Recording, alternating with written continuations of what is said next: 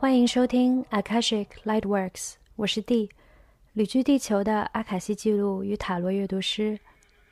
在这里，我想邀请你和我一起探索多维度的宇宙生命体验，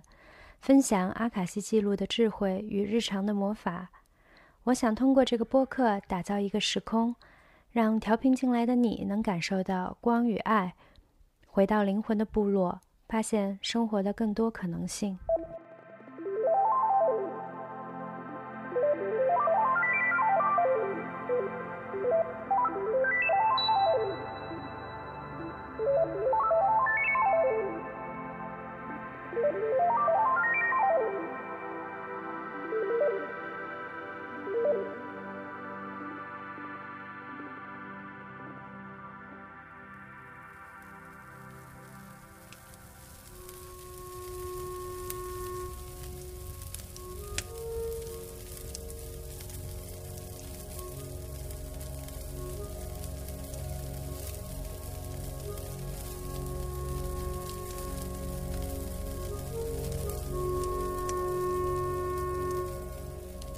嗨，大家好！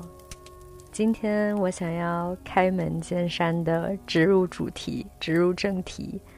想和大家聊聊最近这段时间触发我最深的一个课题，就是关于自我价值感、自信，还有太阳神经丛的疗愈。这个主题也刚好与狮子记相呼应，同时也在最近的个案中频繁的被共振出来。还有上一期播客，我也提到了这个由灵魂事业旅程所引发的关于自我价值感，还有太阳神经丛的疗愈。过去这几周，我也深入的向内去探索，去陪伴我的内在小孩，回到一些童年的场景，在一些封尘的记忆当中去发现一些线索。以及隐藏在阴影处的那些我尚未接受自己的那一些部分，那些碎片，有一些细节甚至被我压抑的太深，啊，让我发现我都没有跟我的伴侣说过，就是无话不谈的我的伴侣提过。那压抑的驱动力是来自于一种羞耻感、抗拒以及不自信。啊，我一直自认为自己是一个。自如自在、自然的人，但其实我很难承认自己是自信的，甚至“自信”这个词就会让我产生一种抵触感。虽然也是我内在渴望以以及向往的。那在上上期播客分享的植物脉轮的冥想中，有连接到太阳神经丛。啊，我所连接到的植物是向日葵。当时我的第一反应是。Of course，当然，啊，但同时觉得实在是太 cliche、太典型，所以我我的头脑会不自觉的去屏蔽、啊忽视以及抵触。我好像更渴望一个更特别的花朵出现，不要又是向日葵，因为我在上一次，也就是五年前做这个植物脉轮的冥想时出现的对应太阳神经丛的花朵。就是向日葵。那虽然这些年，跟随着我出柜女巫的身份，到踏上灵魂的事业，拥抱自己，接纳自己的更多面相，我的确是变得更加自信、更加自如了。但是我确实没有好好的全身心的去关注太阳神经丛这个能量点，以及像过去这几周那么深入的去。探索，去完全的接受向日葵的疗愈精华。嗯，比如说玫瑰，其实也是非常被大众所喜爱、非常 cliche 的花朵。但是我对玫瑰的爱真的是五体投地的那种真爱，全然的臣服。我与玫瑰的连接也是非常非常深，所以我完全。可以想象，如果我是一只蜜蜂的话，我的梦想的家园就是在一个五月的玫瑰园里，在我眼中，玫瑰代表着一种完美、神秘啊，诗歌以及一切的奥秘。但相较而言，当我看到向日葵的时候，我的第一反应总是被它的明亮高大所吸引。当我走近之后，我看到那些细节，我会有一种失落、一种失望的感觉。如果你也有啊亲自去过向日葵的花田，你可能也有类似的感受。啊，可能你开车路过的时候，觉得金灿灿的一片，非常美，非常迷人。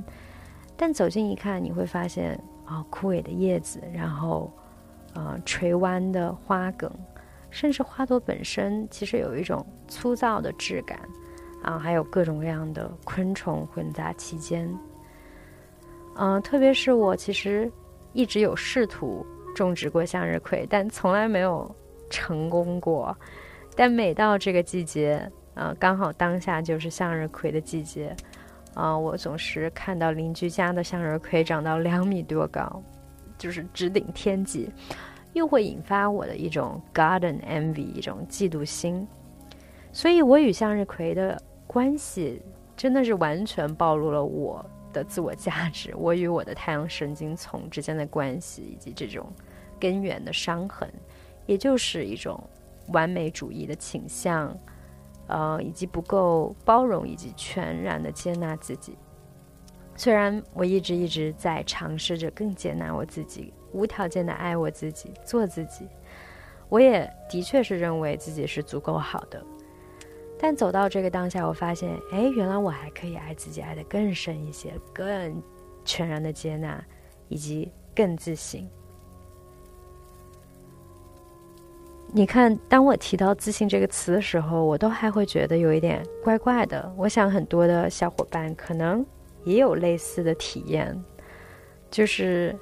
从小到大的成长环境会让我们觉得自己永远都不够好。如果我说我的家庭环境非常严苛，我的爸妈肯定是不赞同的。他们会说：“我们对你那么的放纵，给予你那么多空间与自由，你看别人家的孩子如何如何如何。”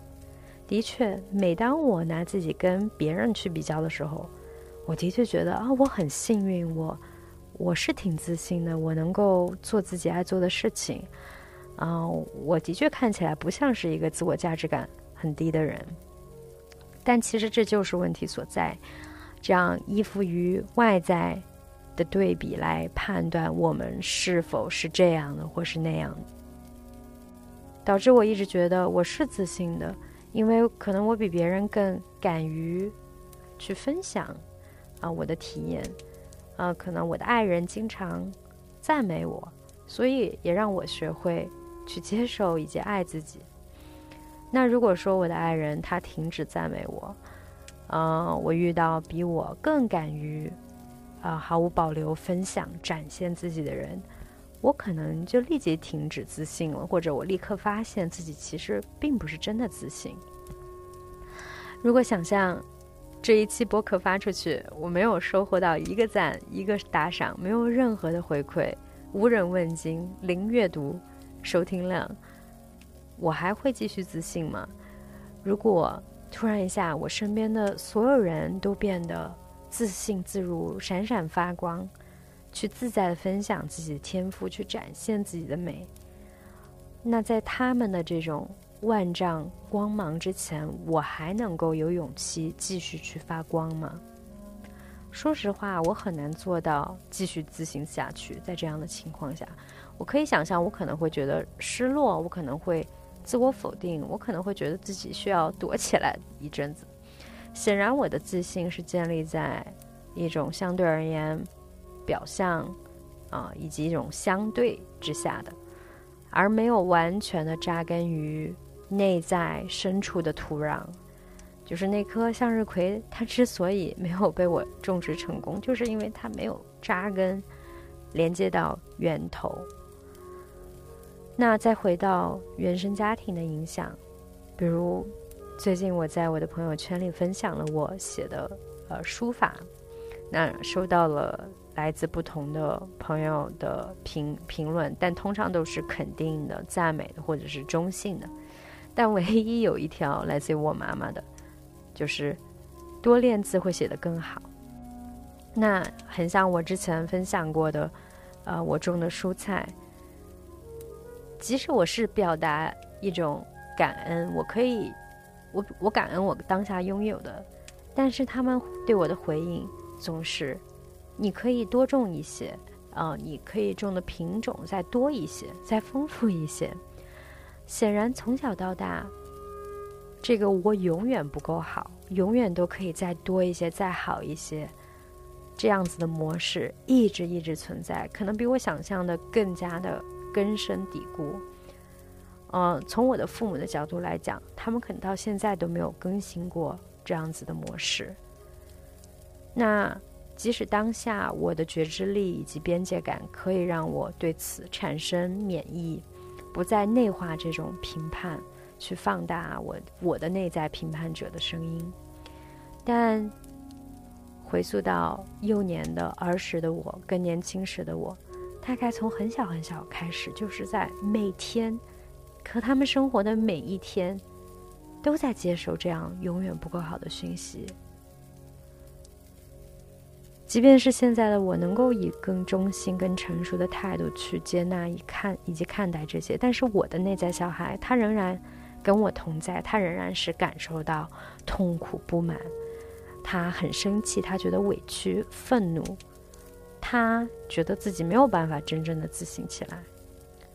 他觉得自己怎么样做都是不够的。当我认真的倾听了我的内在小孩的声音。嗯，然后去给予他安全的环境以及自由表达的空间。之后，我发现，其实我更明白他以及我自己的渴望了。其实我们原本就是有价值的，远比足够好更好。我们是完整的，是值得被爱的。呃，无论书法练得如何，无论考试成绩是不及格还是满分。无论我们的性格是不是乖巧，啊，我们长得是不是好看，我们的身材如何，我们不需要依附于任何外在的条件与标准来评判我们是否够好，是否成功，是否做到了，抵达了那些标准。这些讯息我之前也反反复复的在播客中提到过，但是可能还是不够频繁。不够那些在成长过程中三百六十五天日日夜吸收到的那些评判的声音多。那一旦我进入到这个太阳神经丛的这个洞穴，去收集这些受伤的碎片以及失落的时刻的时候，我就发现，天哪，那真的太多太多了。我们常常。认为创伤是一件具体的、相对而言重大的事件，创伤性事件，而往往忽略了这种日积月累间的这种日常片段中的这种潜移默化的影响。特别是对于父母来说，他们可能觉得自己是在鼓励你，让你努力、再接再厉，变得更好。他们觉得这是正能量的鼓励的话。所以，我们也许也从来没有意识到过，这算是创伤。说到这里，我都可以感受到那种情绪从太阳神经从就是牵扯到心轮处，我感受到这种伤心。嗯，我也愿意，我接纳我自己去伤心，这是我的一部分，我不需要去隐藏它，我不需要去给自己说一段鼓励的话，让自己。变得更自信，找回我的自信，去给予空间，去接纳我自己，也包括这个不自信的自己，这个受伤的内在小孩，爱他原本的样子，而不是为了让他更自信而去爱他。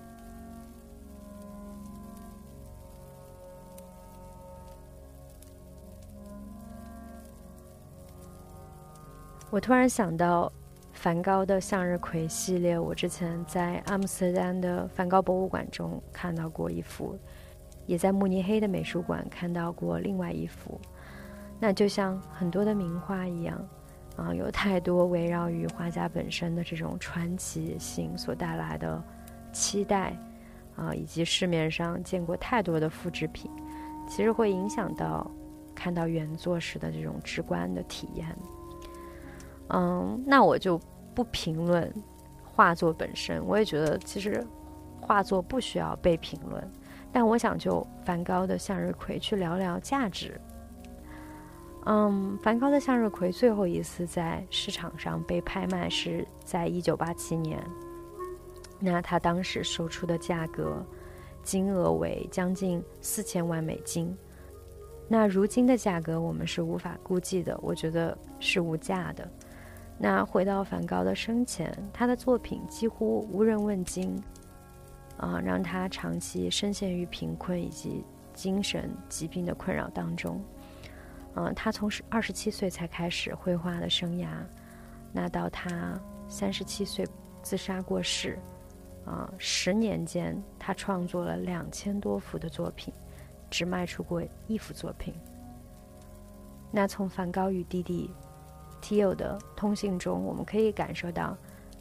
他的艺术理想以及这种使命感、对创作的热情，还有他的孤独以及对知音的渴望。虽然只有梵高自己能回应他的自我价值感是如何这个问题，但我们不难想象他对于缺乏知音、缺乏赏识的失落。呃，即使创作的热情能让他继续。一直画下去，但不足以让他继续活下去。那梵高，它象征着啊，我们内在的创作者原型的一部分，那个受伤的创作者，那个贫穷、没落又癫狂的艺术家啊，他的风格前卫超前啊，可惜他没有活在对的时代。呃，那种来自于自我价值以及来自于外界认可，啊，社会集体价值以及更大世界的更高理想的价值之间的冲突。那从梵高故事的这种叙述，以及我们常常在呃语文课上听到某个郁郁不得志、被分配到边疆、呃贬值到边缘的这种诗人。好像都在提醒我们，哦，创作成为艺术家是一件委屈、可怜、卑微的，啊，无法对抗世俗的一件迫不得已的选择。除非你获得了主流价值观的肯定，这种狭隘的叙述其实也就是主流价值啊，以及那个教育想向我们去灌输的。啊，主流价值所肯定的世俗的成功，包括金钱、名利、地位上的这些成就。如果一个人不具备这些，那他就是不够好，没有抵达，不符合啊主流价值标准的人。那在这样的一种价值输出的这种浇灌之下，我们看到了很多人去内化了这样的一个价值标准。从而觉得自己是一个败类，包括我自己，觉得自己永远不够好，永远无法抵达那个完美的标准。就像呃格林童话呃原版的那个灰姑娘故事中那两位坏姐姐，啊，她们其实为了能塞进那双金色的舞鞋，啊，能够嫁给王子，她们忍痛割掉了。啊，他们的脚趾，或者说那个继母让他们割掉了他们的脚趾，听上去似乎非常的残忍，好像离现实生活中很遥远，非常离谱。可是，我想我们都曾经历过，为了能塞进啊某个版本的自己，啊某个形象、某个群体，为了被接纳，为了属于。为了被看到、被认可，我们隐藏掉了自己的某一个部分，我们阉割掉了自己的某一个部分。那个呃不合格的、不达标的、不符合标准的部分，啊，从我们呃不敢穿无袖衣来隐藏手臂上的赘肉，到将脚挤到啊非常尖头的高跟鞋里。到不敢去发声表达我们真实的声音，啊，去进行自我的阉割以及审查。其实从自我价值这个话题出发，可以发散到好多不同的方向。它连接着我们的内在小孩、创造力、归属感。嗯，聊到这里，我觉得真的可以延伸的有太多了。嗯，有些话题我们之前也在播客中聊过啊，比如内在小孩，哦，还有分享，嗯，拥抱你的古怪那一期，我觉得都挺适合搭配这一期来收听的。如果你还没有收听过的话，或者你想再次重温，那归属感这个话题，我觉得。也会在我的清单上，然后以后我也想有机会跟大家好好聊一聊归属感，我觉得很重要。啊，如果你想知道对应你的太阳神经丛能给你带来自信与提升你的自我价值的植物是什么，我也推荐你去调频回归身体的妙语啊，回归身体这个神圣妙语，通过啊那一期的引导冥想来进行探索。嗯，对，连接向日葵这个讯息对我的带来的收获特别大，我也会继续深入的去感受啊向日葵的召唤，它的要领啊也很奇妙。一旦开启了这根天线，就向日葵无处不在，宇宙也开始为我提供各种各样的线索以以及机遇来唤醒我的内在的光火，我的内在的太阳。那我相信这期播客可能也就是宇宙提供给你的线索，来平衡你的啊太阳神经丛，让你能够更接纳你自己、爱你自己、信任你自己。啊，如果你想要更深入的去系统的探索你内在的火光，去发现你的天赋使命，去在人间践行你的灵魂事业，啊，我想再次邀请你去加入。啊，五周的灵魂事业旅程。那在这个旅程当中，我们会更深入的连接到五大元素，去跟随五个生命周期，一起共创五周的线上旅程。那太阳神经丛对应的是火元素，啊，我们也会在旅程的第四周聚焦于这个部分的探索。那之所以把这个部分安排在第四周，也是。呃，因为火元素需要建立在土和水元素的基础上，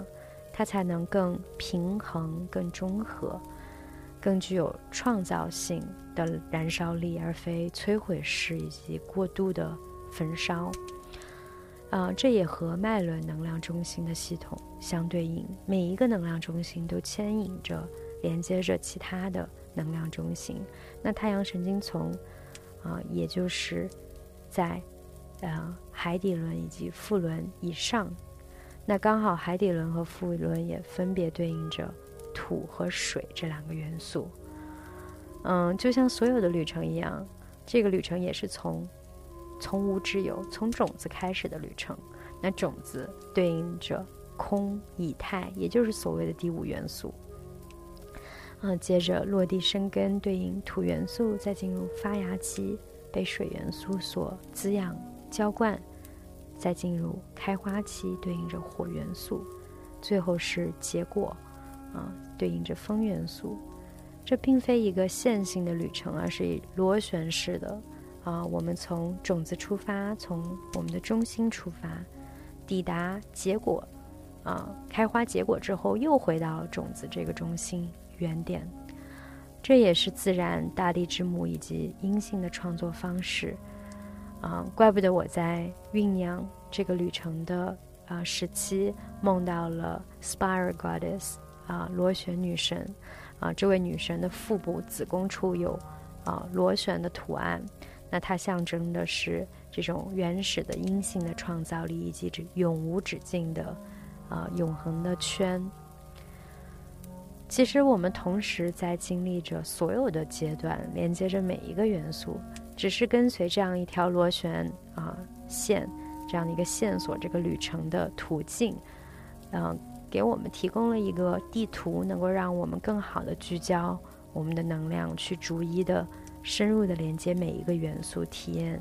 每一个阶段的独特性，从而也接纳更完整的我们自己以及不同的生命的生命的形态以及周期的能量。那我感受到当下的我。啊，如此强烈的连接到太阳神经丛这个能量点，以及与之相对应的呃开花期以及火元素，其实也就是我刚好呃所处的这个阶段。哦，我将这个灵魂事业旅程这颗果实分享出来，啊，果实的种子啊落地下来，它经过孕育浇灌，也就像我最近播种下来的毛豆种子一样，它经历了生根发芽之后，我们将它从花盆里移植到花园里，啊，这个其实也是最具挑战的时期，这些豆苗它需要面对更严峻的来自。户外世界的挑战，啊，光照、温度的变化，以及花园里面被暴露着的各种各样的昆虫、呃蚱蜢，还有放养的鸡，有各种各样的威胁以及挑战，他们需要去面对。那他们是否能够顺利而茁壮的成长，啊，进入到开花结果的时期，我们还有拭目，还得拭目以待。那就我而言，当下也很像，呃，要进入到这个开花期去绽放，从而去吸引到蝴蝶啊、蜜蜂啊、蜂鸟呀等各种 pollinator 传传粉者来协助我的分享以及成长跟进化的道路。啊，但去打开自己，去毫无保留的绽放，去向阳的生长，也正是我需要从向日葵那里学习的。那听到这里的你啊，我觉得你既是一只蝴蝶、一只蜜蜂、一只蜂鸟的同时，也是一朵花、一颗种子、一颗果实。你同时也有根，你也有根，你也有正在燃烧着的内在的太阳。你是风，是土，是沙，是水，嗯，也是来自于无限的宇宙，同时也人在这个无限的宇宙之间。那希望这期播客有能让你回忆起一个更完整的你啊！如果你感受到召唤，我也想邀请你来和我一起经历这个旅程。我无法去设想以及预料啊，这会是一个怎样的体验？但我完全相信宇宙的安排以及每一位踏上旅程的伙伴。嗯，根据我以往的经验。我发现每次的旅程都是完全超乎我的预预想，所以我也学会了不再去设想、去预想，啊！但我想继续去发出邀请，去召唤大家的加入。嗯，我感觉我的角色既是向导，也是旅伴，因为这不是一个线性的旅程。那在这个生命之网间，我们不分高下前后，都在这个圈里，在。彼此身边相伴，一起行走，一起旅程。那其实深入疗愈的关键就在于这样一个神圣空间的设定，能让大家在一个安全的空间里自在的分享，以及真实的做自己。啊，这个是我在月光分享村中所收获的最重要的宝藏之一。那在这个灵魂事业的旅程中，我仍然。会继续为大家守护一个这样的神圣空间，但同时也融入更多然后宝藏，把我的果实以及啊耕耘、自我成长的经验分享出来，啊分享给走在这条道路上的灵魂旅伴，来协助大家落地灵魂事业，去唤醒我们的灵魂种子。嗯，我没有特意的去提起星际种子，啊。也是想跟大家分享这样一个秘密，就是我知道你是一颗星际种子，我知道你的深藏不露，你所暗藏的宝藏。现在是时候去落地你的星际种子，让它在人间发芽，让你的光芒发射出来，与世界分享你的礼物与天赋。那在这个狮子季。刚好八月八日是狮子门户的开启之日，那这五周五大元素五个生命周期的旅程抵达结束的日期刚好在九月九日的星期五。每一次的旅程的设计，我都感受到这种天时地利人和的召唤，呃，数字的这种精密性，刚刚好的安排。所以，如果你感受到你就是被召唤的那一位，那就来报名参加吧。我知道有的时候最难的就是说 yes，做决定的那一刻。那如果说你在等待一个暗示，等待一个信号，等待一个线索，那这就是，嗯，常常在旅程已经开启或者是结束之后，会有小伙伴来问询说：“哦，分享圈还能报名吗？什么时候再开？呃，塔罗的课程什么时候再开启阿卡西的旅程？”我发现我。不爱重复，所以每一次的旅程都是独一无二的、全新的，啊，所以如果你错过了这班飞船，很有可能，嗯，就没有下一班飞船了。上一次的安卡西的旅程，我给它命名为一号飞船，我以为接下来会有二号、三号，结果我后来发现一号后面跟着的是十三，这一次是五。所以，真的每一次都是独一无二的，不是按照这种线性的逻辑顺序来的。所以，跟随当下的召唤，跟随直觉与心是啊最好的方式。嗯，那我们先聊到这儿。接下来，我想通过一个引导冥想来协助大家一起探索以及平衡我们的太阳神经丛，去连接这个。我们的，呃，自信心、力量以及行动力的这个能量中心，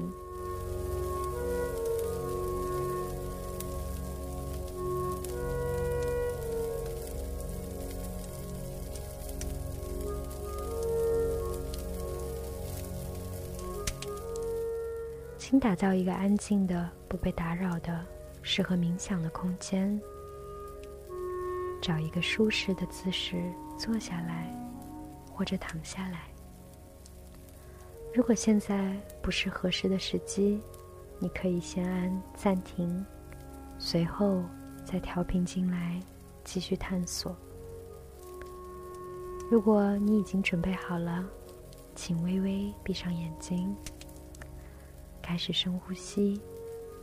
通过呼吸来净化与放松，回到这个当下。回到我们的身体里，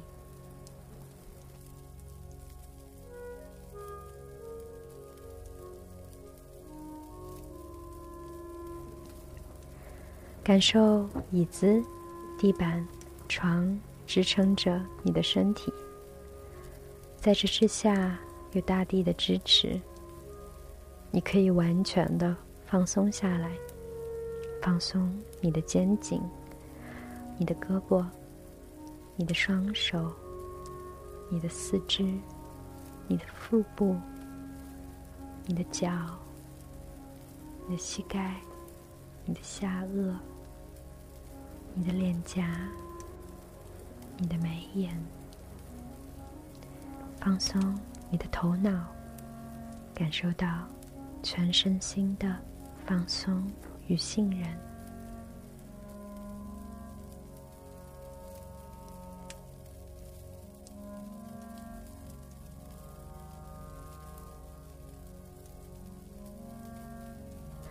深深的吸气，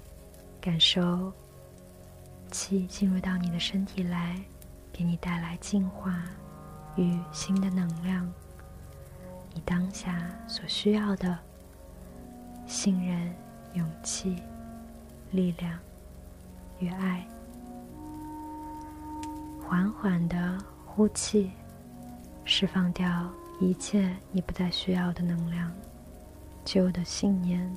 怀疑、恐惧、焦虑、不安，跟随你的呼吸，在一呼一吸之间，回到你的中心，感受到平衡、平静与安在。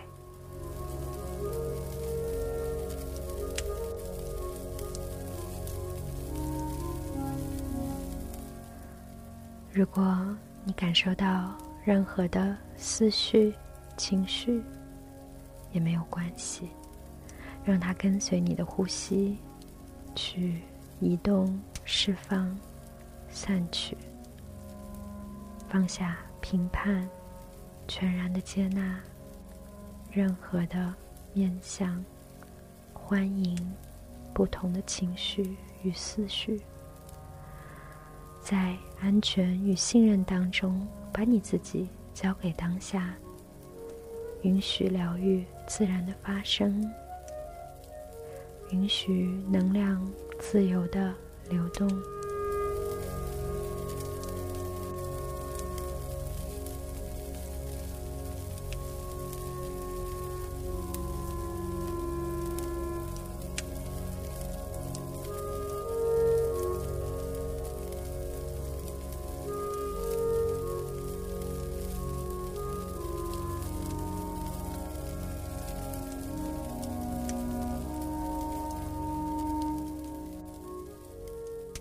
现在，请将你的注意力放在你的太阳神经丛，它位于你的肚脐的上方与胸部的下方，这是你的力量中心。它的梵文名是曼尼普哈，也就是宝石所在地，连接着火元素。去感受这个发光发热的能量中心。想象它像一个内在的太阳那样，照耀与燃烧着。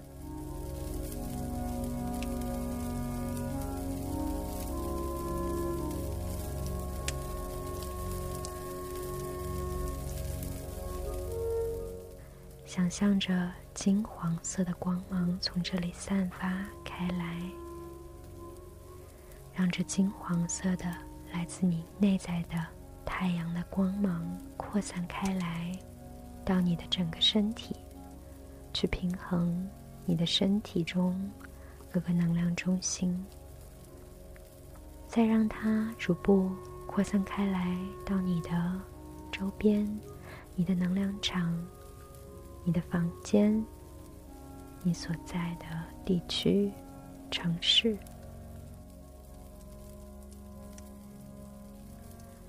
再想象它扩散到更广、更远，像阳光一样散落、普照在大地。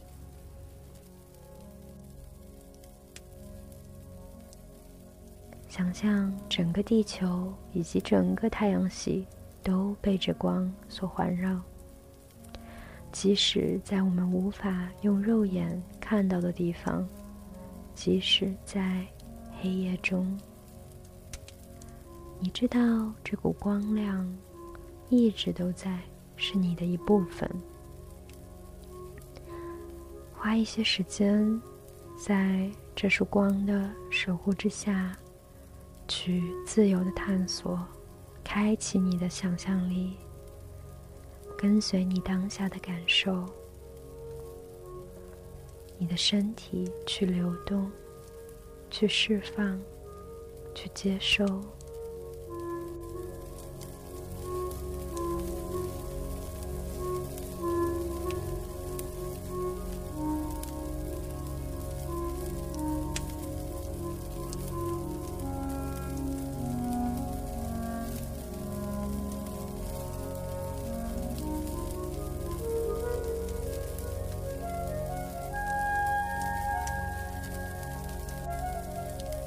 相信疗愈会自然而然的发生，你无需去控制与计划。你可以继续让你的头脑放松下来，体验这当下这一切。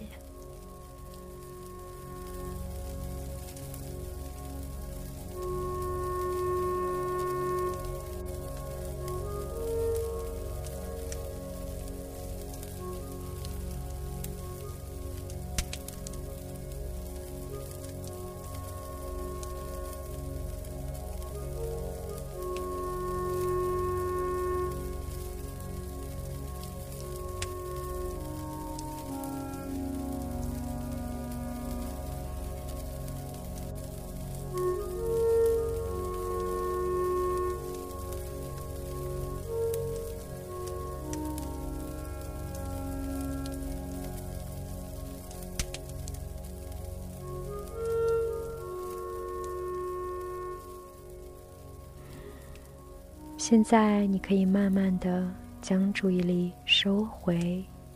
回到你的身体，回到你的当下，现实的维度，你的房间，此时此刻。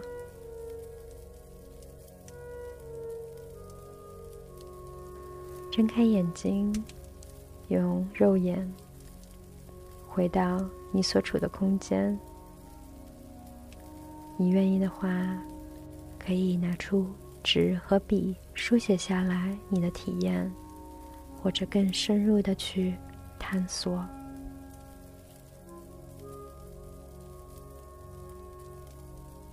在接下来的这一天、这一周，去花些时间。连接火元素，连接太阳，连接光，提醒自己，你内在的光芒，你内在的太阳，也在永恒的照耀与燃烧着，给予你信心。你可以跟随你的心意，去大胆的行动。去做自己，爱自己。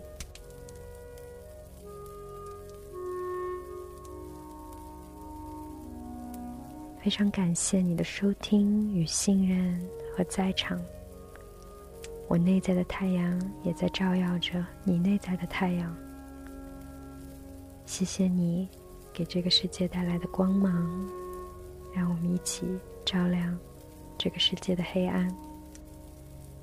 下期再见，拜。